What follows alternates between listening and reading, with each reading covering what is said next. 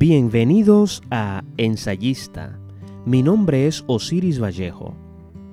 Hoy hablamos de poesía, particularmente del concepto de arte poética. Son muchos los poetas que escribieron o reflexionaron sobre el arte poético. Hay una tradición en que muchos de estos creadores titulaban uno o más de sus poemas precisamente con esas dos palabras, arte poética.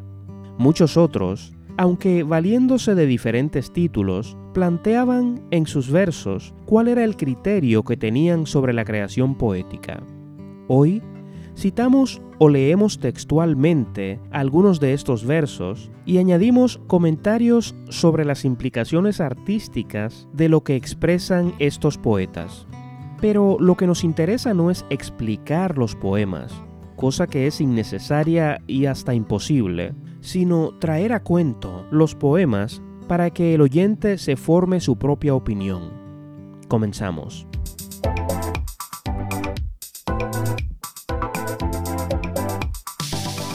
Como dijimos en la introducción, los títulos arte poética y el concepto que da vida a ese tipo de poemas se enmarcan en una tradición bastante antigua.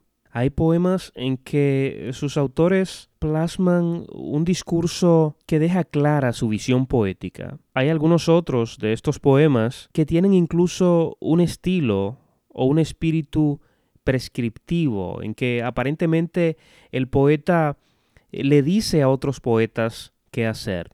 Pero obviamente esto debemos tomarlo como un simple ejercicio retórico o una especie de ejercicio lúdico en términos poéticos, porque eh, no se trata de prescribirle a otros poetas cómo escribir, sino que con toda certeza eh, estos poetas lo que querían plasmar era su visión del universo artístico. Y para comenzar con este recorrido por los poemas con el título Arte Poética, aludimos a uno bastante breve del escritor mexicano José Emilio Pacheco, que él tituló Arte Poética 1. Existe también el Arte Poética 2, que vamos a leer en un momento, pero eh, comenzamos con Arte Poética 1.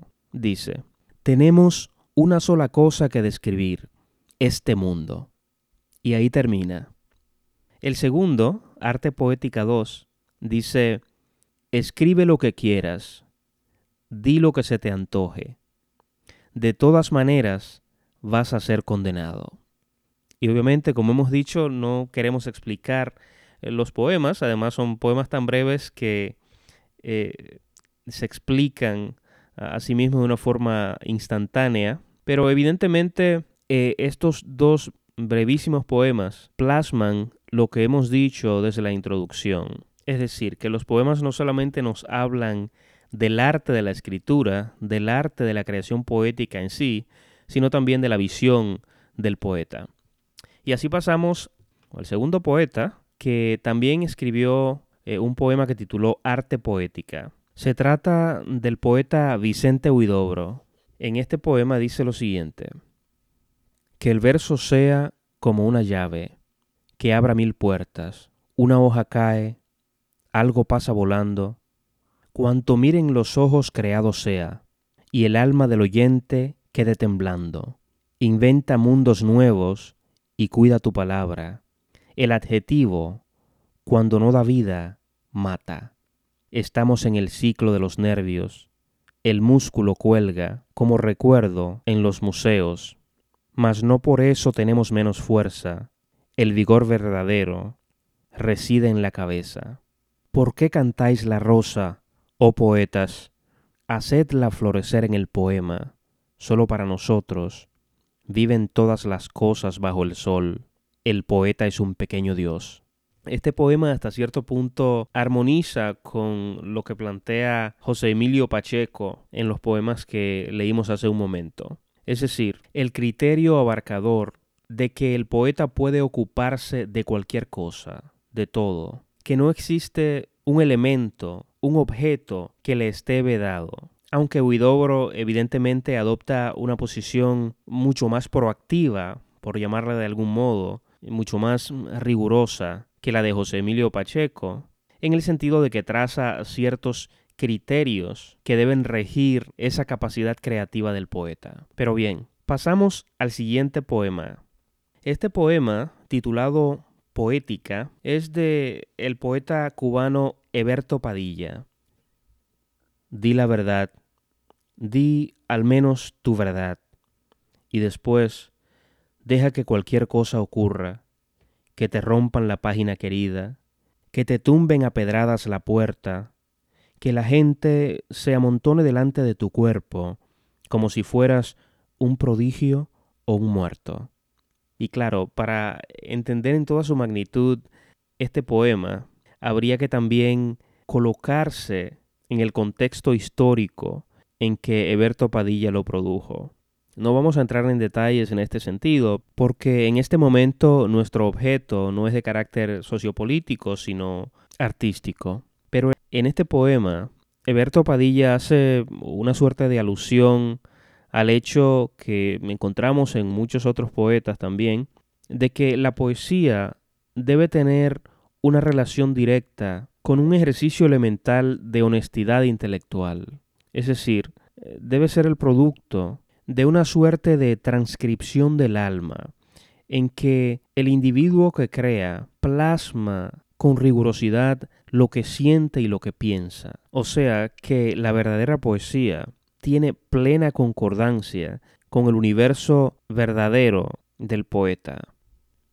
Dentro de esta tradición de los poemas con título Arte Poética, también incluimos a Jorge Luis Borges. Y voy a leer apenas las dos primeras estrofas de eh, ese poema, Arte Poética de Jorge Luis Borges.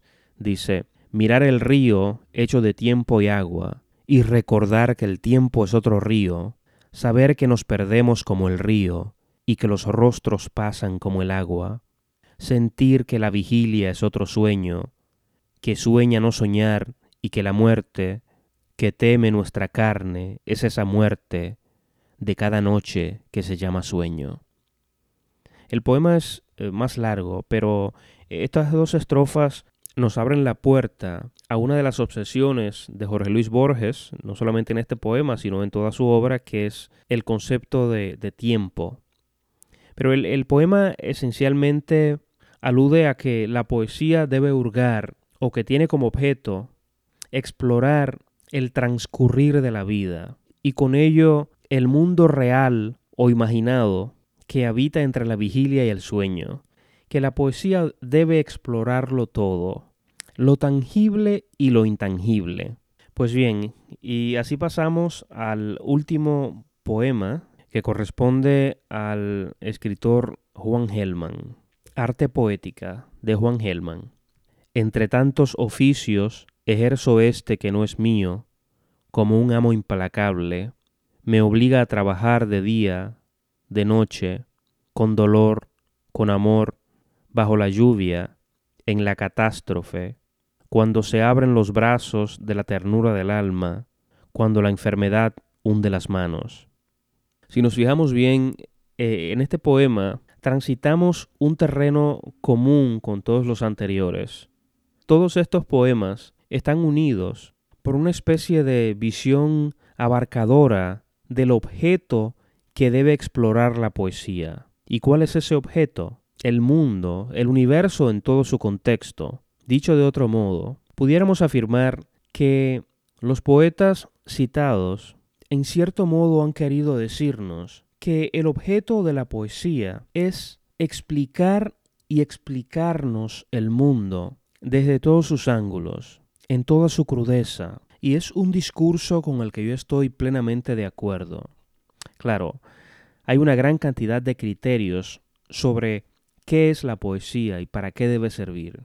Pero en mi caso, pienso que la poesía verdadera no debe quedarse en la enumeración, en una especie de recurso descriptivo de la realidad, sino explorar de manera incisiva en la naturaleza, en el alma de las cosas. La poesía que lo es realmente debe decir algo. Como decía Juan Ramón Jiménez, la poesía es un intento de aproximación a lo absoluto por medio de los símbolos.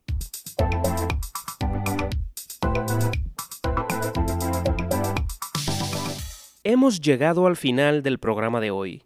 Gracias por escucharnos.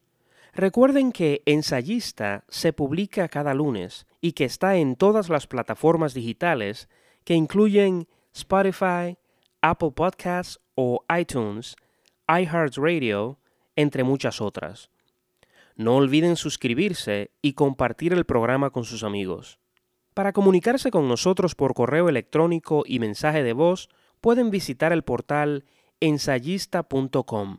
Si desean que tratemos un tema determinado o quieren sugerir la entrevista de alguien ligado al mundo de la cultura, la literatura o las artes en general, no duden en enviarnos un mensaje.